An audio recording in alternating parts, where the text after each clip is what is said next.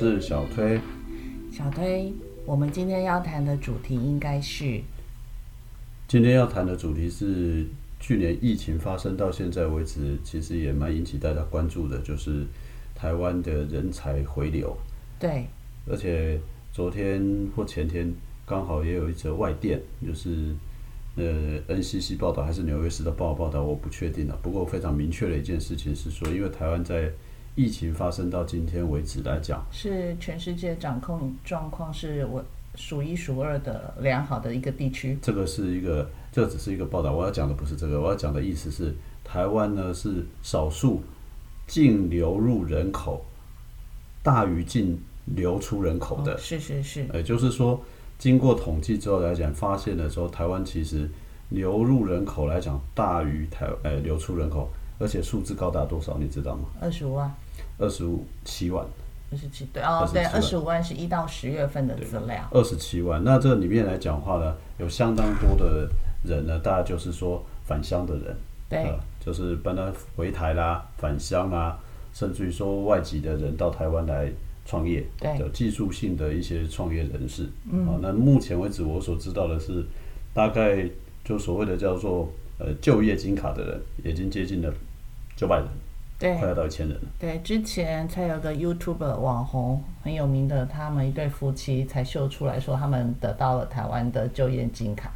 对，那这个其实是蛮好玩的一个现象啊。其实台湾从呃很早以前大家都知道，一直是属于人才流出的一个状况嘛。人才流出的状况，应该就是在二十年前嘛，两千年左右的时候二三十年基本上大概都是属于净流出，净流出。而且当然大家所知道的部分来讲的话，应该就是以有以往大陆为主，对，就是西进大陆，西进大陆为主。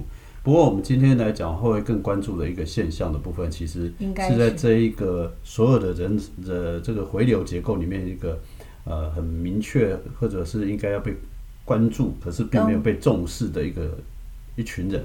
对，其实应该是说，过去二三十年来，都他们可能都人在外地工作，但是因为疫情的关系，然后回到了台湾。那他们年少的时候出去，经过二十年之后或三十年，所以所以我要讲的，就像薛磊现在接上的，就是说，我们要讨论这群人，就是跟我们的频道的这个设定是比较。接近的，直接的，不是就是一致的，不是接近，就是基本上就是这一群人。对，就是我们要谈的是说，在这个人才回流过程当中，这一群中年也好，壮年也好，中高龄也好，呃，这一群人，对，大概以目前看起来，大概就是在四十五岁，四十五岁以上，对，差不多四十五岁以上。对，你想嘛，他当年如果年轻，大学毕业出来，那没有太多的工作经验，当时可能就因为。台湾的环境里头，他可能没有办法站到什么样子的主管的职位之类等等的因素，所以他过去了大陆去发展。应该我们回过头来去想了，台湾大举西进的时间是什么时候？两千年。两千年吗？差不多。产业开始开放，大举西进。对。那个时候就是科技业大举西进。还有制造业的啊，工厂全部外移。那个就是制造科技业嘛，都是对对。那那一群人，那那一群人的部分来讲话呢？我们回过头去思考一个非常明确的一个状况，就是那一群人是什么人？那一群人他大概就是二十五岁到三十岁的人。为什么我讲二十五岁到三十岁？学校刚毕业的人，公司不会派你出去，因为还搞不清楚状况。状况啊，那去那边没有用。但是二十五岁到三十岁，或者我们就直接定义叫三十岁上下好了。对，差不多。三十岁上下。已经工作了几年，有点经验，但还不是主管职，还不是主管职，还没站到位置。然后呢，说实话，那个时那个年年轻人也相对，年轻人那时候可能还没成家立业的，所以一个人嘛，方便出去。对，然后再来就是说，好吧，反正台湾看起来呢也。一一往上看，哇，这群人好像还有很长，还在，还在，还要很久才要退休。那我公司一定会编一个比较好的美梦，说，哎，你去到那，那几年之后可能就有个主管职或者之之类的。其实，其实当其实我必须讲，我就是那一群带人出去的那一个哈。那其实我们那时候其实不用编太多美梦，因为实际上是什么？第一，你出去公司有外派津贴。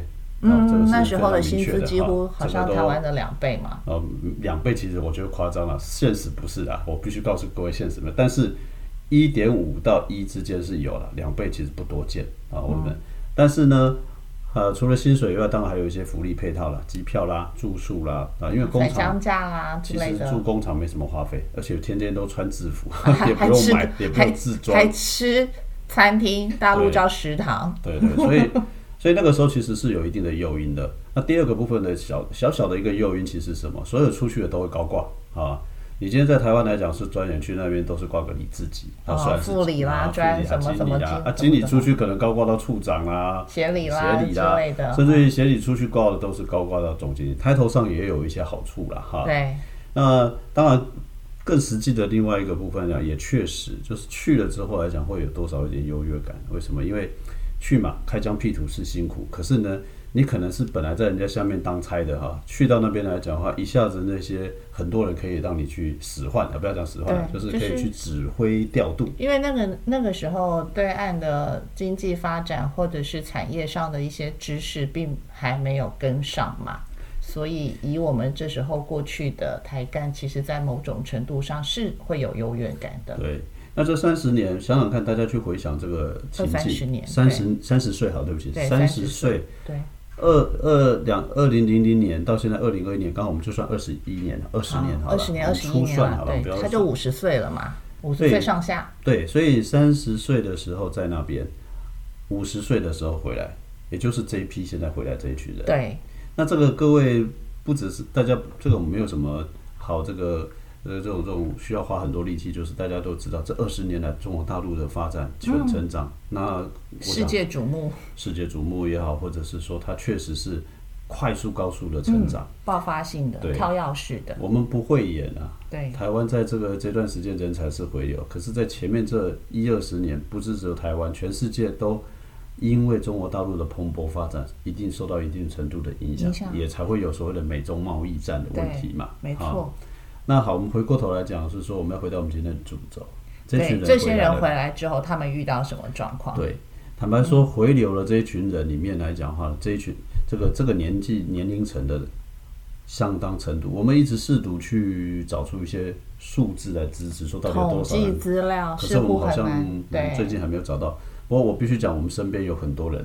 哦其实我们自己曾经也是啊，呃，只是我们比较早觉悟啊，不是应该讲，我们比较早发现这个状况。应该说也对。然后那时候我们也是因为台湾的台湾的总公司这里有一些状况发生，所以需要我们，我们就及早对，但是打包回来。可是这个是你讲的是说，好像是、哦我们有这个需求，没有错。可是我们讲的是，我们其实当时会回来的一个很重要的考虑，其实我们自己在这个二十年来，在那那个环境之下也观察到一些变化嘛。对，而这些变化其实也就是这一群人回来，这一段时间回来这一群人，为什么他们也下决心要回来？嗯，只是我们大家下决心的时间点不一样、欸早晚不同而已。对，为什么？很简单，二十年前中国大陆蓬勃发展提供了给这些人很大的机会，对，可是别忘记二十年后这一群人是不是还是大家需要的啊？就中国大陆需要。对中国大陆来讲，可能我说实话，已经应该是不需要了。就我们自己在那边的工作经验来讲，他们大概超过四十岁以上，其实就已经不是公司主力要栽培的人。他们五十岁以上，其实是要你们全部强制退休的，呃，第一个，然后可能再回聘成顾问之类这样子。呃，早期你讲的哈，我我可以帮你补充一下了。那个是因为他们曾经有叫做呃国改股的这个政策，也就是说他们的国营企业改成股份企业的这个部分，那那些人是被迫退休，那个是国企确实是有比较明显。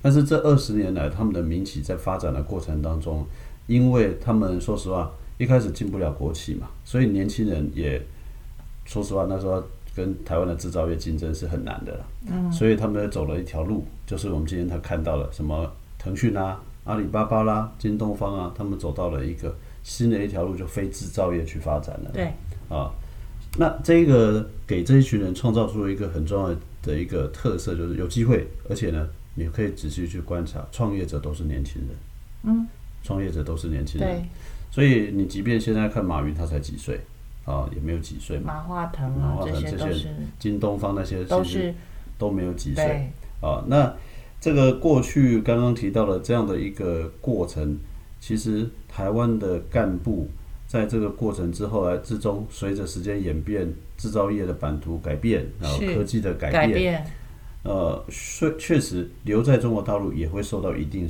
的冲击。冲击，对啊。对，好，那呃，我有时候会去想说，其实美中贸易啊，只是让只是让大家台干啊台干哈下决心而已。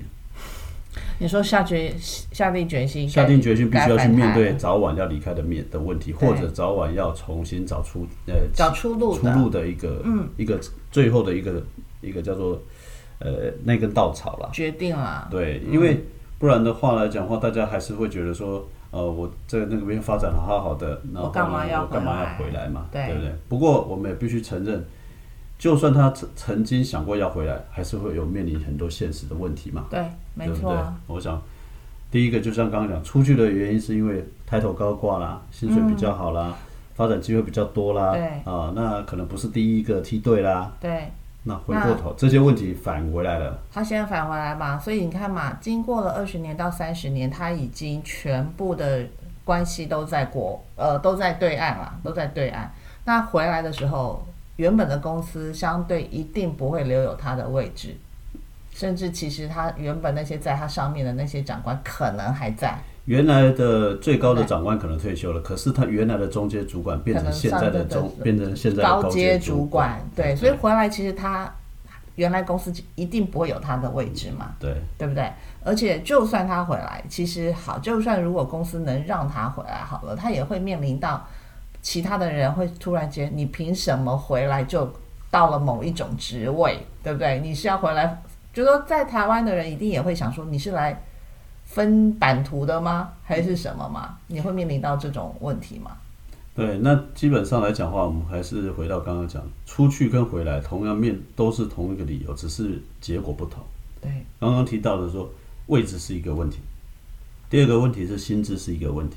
早期我们带人出去的时候，薪水我们就算不要讲几倍好了，我们讲说，在台湾领的薪水到那边用人民币计算，再怎么样多个四倍五倍，好吧，就是汇率的问题了，哈对，我们就随便粗算就好了。是，那别忘记，这二十年以后，在那一边可能领人民币的人要回台湾来了，那这个是怎么样？是倒过来的、欸。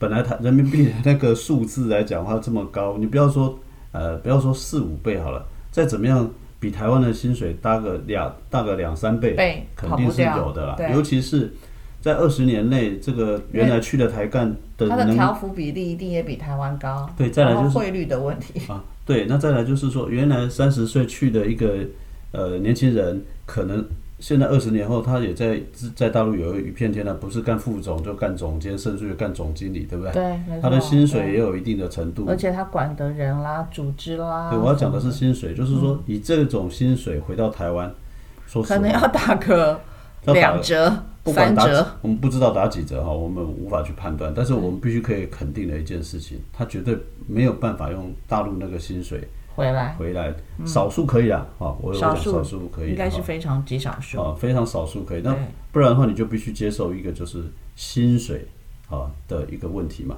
因为就是去是薪水的问题，回来也会也还是薪水的问还是问题只是说去是加，回来是减嘛，对差别只有在这边嘛。是那当然还有另外一个问题是说，呃，刚刚提到的位置我们就不讨论，因为很多嘛，回来就没有位置了嘛，这很正常嘛。啊，另外一个就是其实还有一些人是三十岁去，对可能当时是没有家累的，可是现在是有家累的。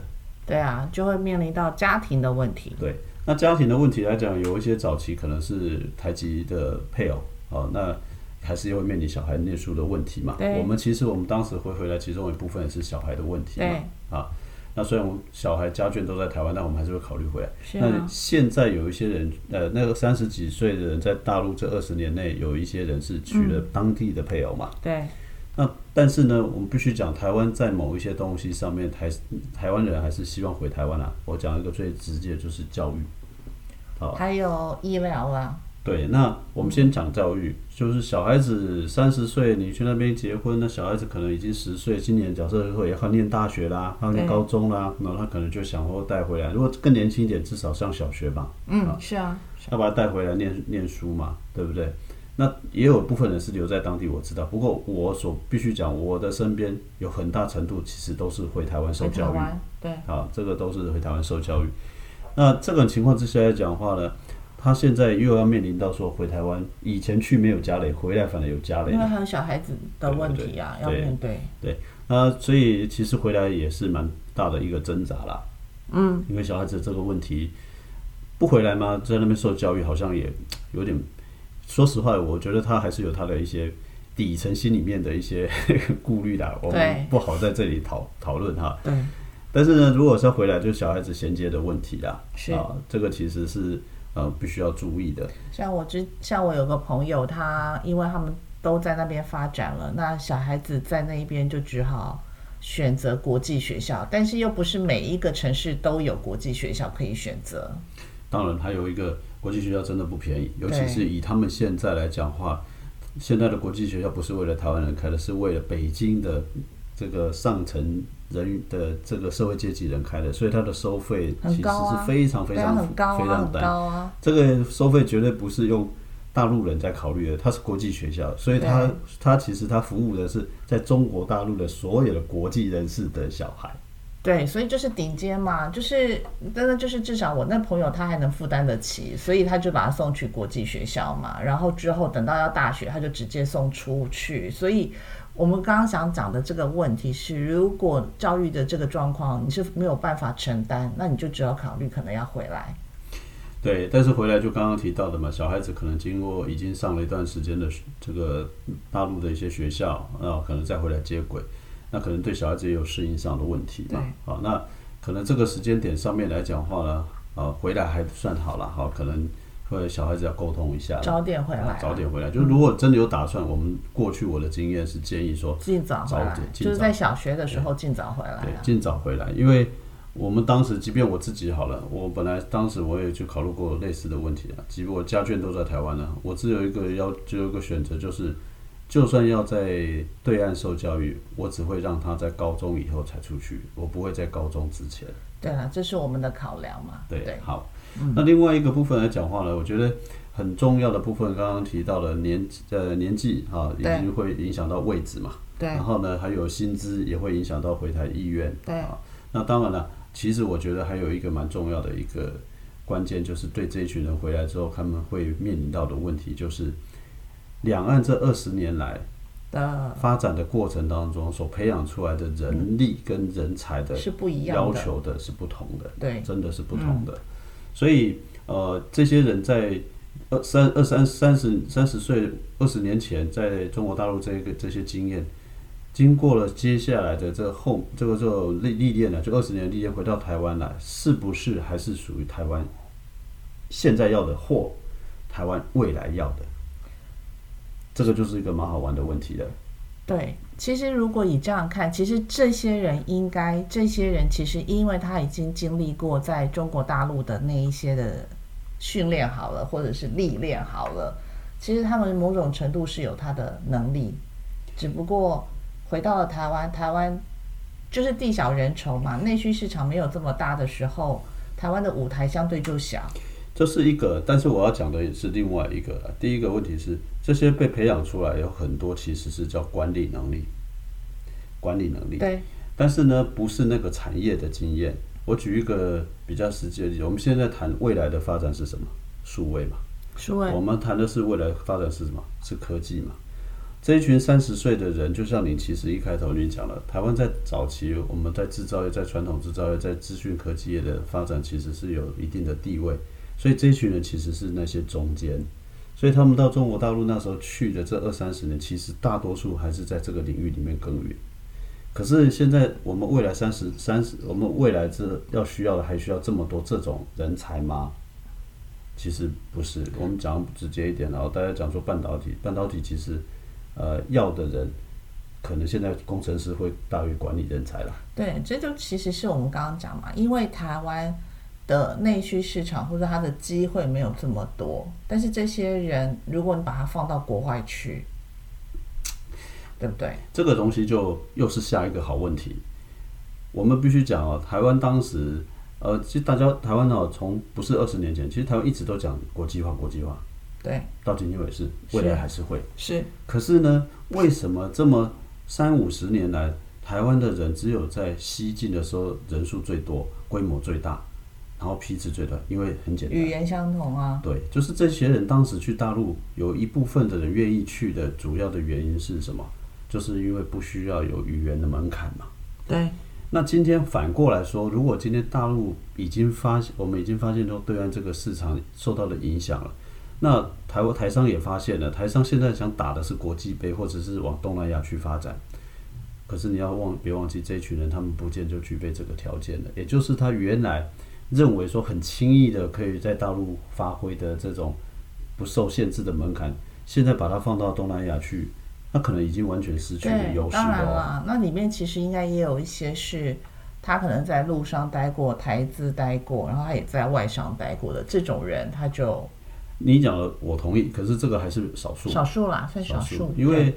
呃，很多人在大陆去的时候，还是讲我们讲了，我们自己都待过，大部分还是讲中文嘛。啊，那你现在讲东南亚去，至少有一件事情呢，你要讲语言。第二个，东南亚算是东协这么多国，的风土民情都不尽相同，所以你可以在大陆生存的下来的，现在未必可以去那边哦。是，好，这个其实是我觉得。不见得说他们打过这个大陆杯就可以打国东南亚杯啊，这个是不一定的。对啦，理解啦，这完全可以理解。所以我要强调一件事情，说我们现在所谈的是未来的发展能力啊，或所需要的能力，其实也有一定的差异的。对，其实其实应该这么讲，是现在都在讲说，因为所有人才都回流嘛，那不管是年纪，像我们刚刚讲的四十五岁以上的，其实包括年轻的一些。在国外念书学成归国的孩子，因为以前可能很多孩子都认为，我想说，哎，我既然在国外念留学了，那我是不是就能留在当地找份工作，历练一历练了一下，说我在国外的一些企业里头的一些，不管是文化也好，或者是他们的一些管理的方面的，总归回到台湾就不一样嘛。所以现在回来的人是，不管是年轻人或是中年人以上，通通都回来了嘛。对了，那因为我们还是讲我们频道比较关注的是中年人嘛，哈，那年轻人那我们就没有啊。但你提到了另外一个，倒是可以好好来谈。我最近听到另外一个新的名词叫做学术中年。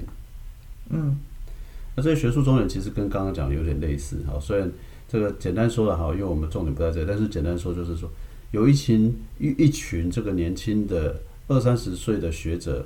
哦，可能年轻的时候，当时台湾的发展环境不是很，他就出国去做深造、去研究。那当然，后来在美国呀，在全世界各地，他们也在学术上、成就上取得了一些一些成绩地位。好，可是呢，很好玩的是，政府各部会很习惯性的，包括今天我们一直强调，为什么我们做这个频道的其中一个原因，就是太过于就是说都在讲述叫做什么年轻人。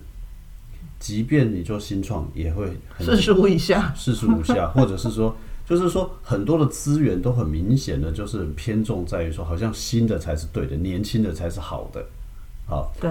那其实不管是工作能力或者是学术研究，其实都要有一定的累积嘛，啊，所以我最近听到了一个叫学术中年啊，教育部说要去奖励学学术中年啊，当然方向可能是对的啦，不过这也刚好凸显了我们一直强调的一件事情，说。这个中年这一群人其实是具备了呃非常多的丰富的经验。对。那好了，就算我们刚刚讲他可能打不了东南东南亚杯好了，可是我们不否认他还是有一定的能力呀。是啊。那所以我们要回到我们最后的要讨论，呃要简单的说明说，那这群人回来，难道刚刚讲的好像都是负面的吗？那怎么样？有没有机会？他们怎么发展？其实应该是像这些四五十岁的这些人，或是就是五十上下的这些人，因为他也经历过大风大浪了啦。我所谓大风大浪，他也世面见多了，人场面也见大了。其实应该是跟年轻人一起合作。那年轻人在台湾的这些年轻人，也不要认为说这些人好像就是来来说教的，或者是来一些。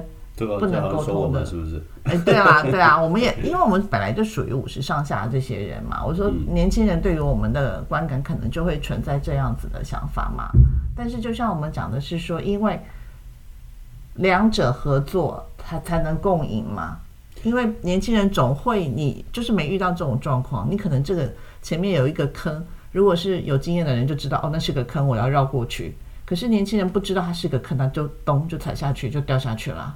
对，没有错啦。我想，呃，这里面刚好是可以慢慢的作为我们今天频道的一些结论。第一个就是，我们当然会建议说，尽量的去呃不同世代的合作，不同时代之间的合作，因为各自有各自的专长。我们特别强调是说，刚刚提的嘛，中年人这一个他们具备了真的实物上开疆辟土的经验跟能力，他们也有管理的长才。那年轻人当然具备了未来发展所需要的一创些新技创新术。技术啊等等，所以呃，如果可能情况下，当然不包不只是说在工作上的合作，甚至于说，如果说你自己本身是这个台籍的回来的这群呃台干或者是台商，嗯，你在能力可及的范围内的部分，或许你也可以试着说，是不是怎么样的去帮助一些年轻人呐、是。啊，我想这个其实是互相的。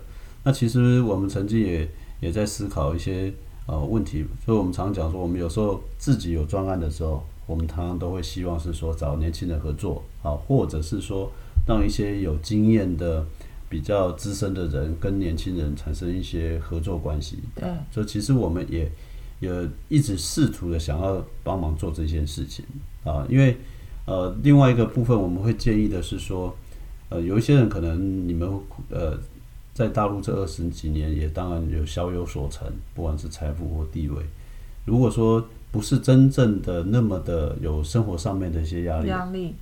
或许呃可以试着比较开阔的，当然了，薪水可能稍微不如预期，位置可能不如预期哈，或者呃位置也不是那么预期，但毕竟呃你的经验对我大家都很重要啊，那你你也可以试图换一种心境，必呃来。一个比较积极一点，或者比较不要 也不要太觉得很沮丧的这个角度，然后可以去协助一些企业，然后做一些发展啊。是对，当然了，这个是看个人的哈。对，那我们当然，呃，为什么我们刚好借由这个人才回流来提这个问题？因为今天是中年人回流了啊，但是呢，呃，回流的这一群人，我们如果把眼光放远一点，我们可能在二十年后，嗯 这一群人就是到七十岁了。嗯啊，那其实前面的二十年是在大陆发展啊，但是这后后面的二十年，怎么样去找到自己啊，在台湾的一个贡献贡献或定位嗯啊，这个其实是值得大家好好去想一想的。为什么我们一直强调？呃，现在大家也都知道嘛，越活越久。九平均余命对，因为坦白说，现在六十五岁退休其实是也不是什么太多见了，基本上很多都已经超过六十五岁，或者是我前几天在某一个场合里面，呃，碰到一个国内非常知名的制药集团的董事长，他今年八十七岁，他还在线上，但他不是唯一的例子啊，所以呃。回台或者是前面有第一次的人生的高峰期高峰期，发展性。五十岁或许把它当做我们叫中年或者种转类点，或者是第二条曲学习生命曲线，好对了，对，其实还是可以重新来过啊，没错啊。重新来过。那从这里五十岁开始，还有二十年到七十岁，对。那真正真正接下来的话，嗯，平均余命还有十几年，那对就可以去游山玩水了。呃也 OK 啊，然后呢，你说二十几岁、二十几年，不要讲二十几年，就是从现在开始算到六十五岁就好，好，算到六十五岁 啊，这不十五年嘛。对，但是一定第一个，因为你的经验，你不用像二十岁、二十年那么多辛苦。还有一个更重要的就是，你是现在在这一个你熟悉的土地上啊。对对对啊对。当然，你可能呃所所面临到的相对来讲话的一些问题可能少一点。不过，哦，他们没有，他们会面临到的一个问题就是，如果真正还是要回在职场上，他的薪资，他会认为怎么会差距这么大？这个我刚刚讲的，这个是心态嘛，这个没有办法，这个这个是一个必须调试的。当然，更现实的问题是，再花个十年或再个花个五年，是你必须面对的。你要重新熟悉这块土地啊，因为你在二十年的生活的环境是在对岸。